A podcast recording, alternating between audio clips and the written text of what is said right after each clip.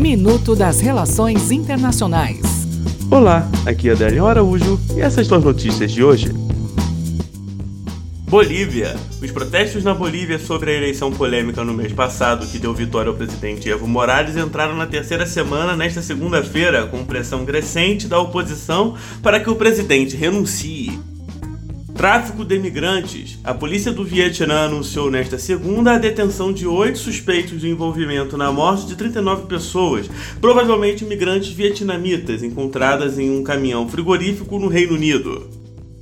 Tailândia. O governo tailandês anunciou que os países do Sudeste Asiático estão comprometidos em assinar um pacto até fevereiro de 2020 para forjar o que poderia se tornar o maior bloco comercial do mundo, mesmo depois que novas demandas da Índia afetaram o processo apoiado por China. Até o próximo minuto.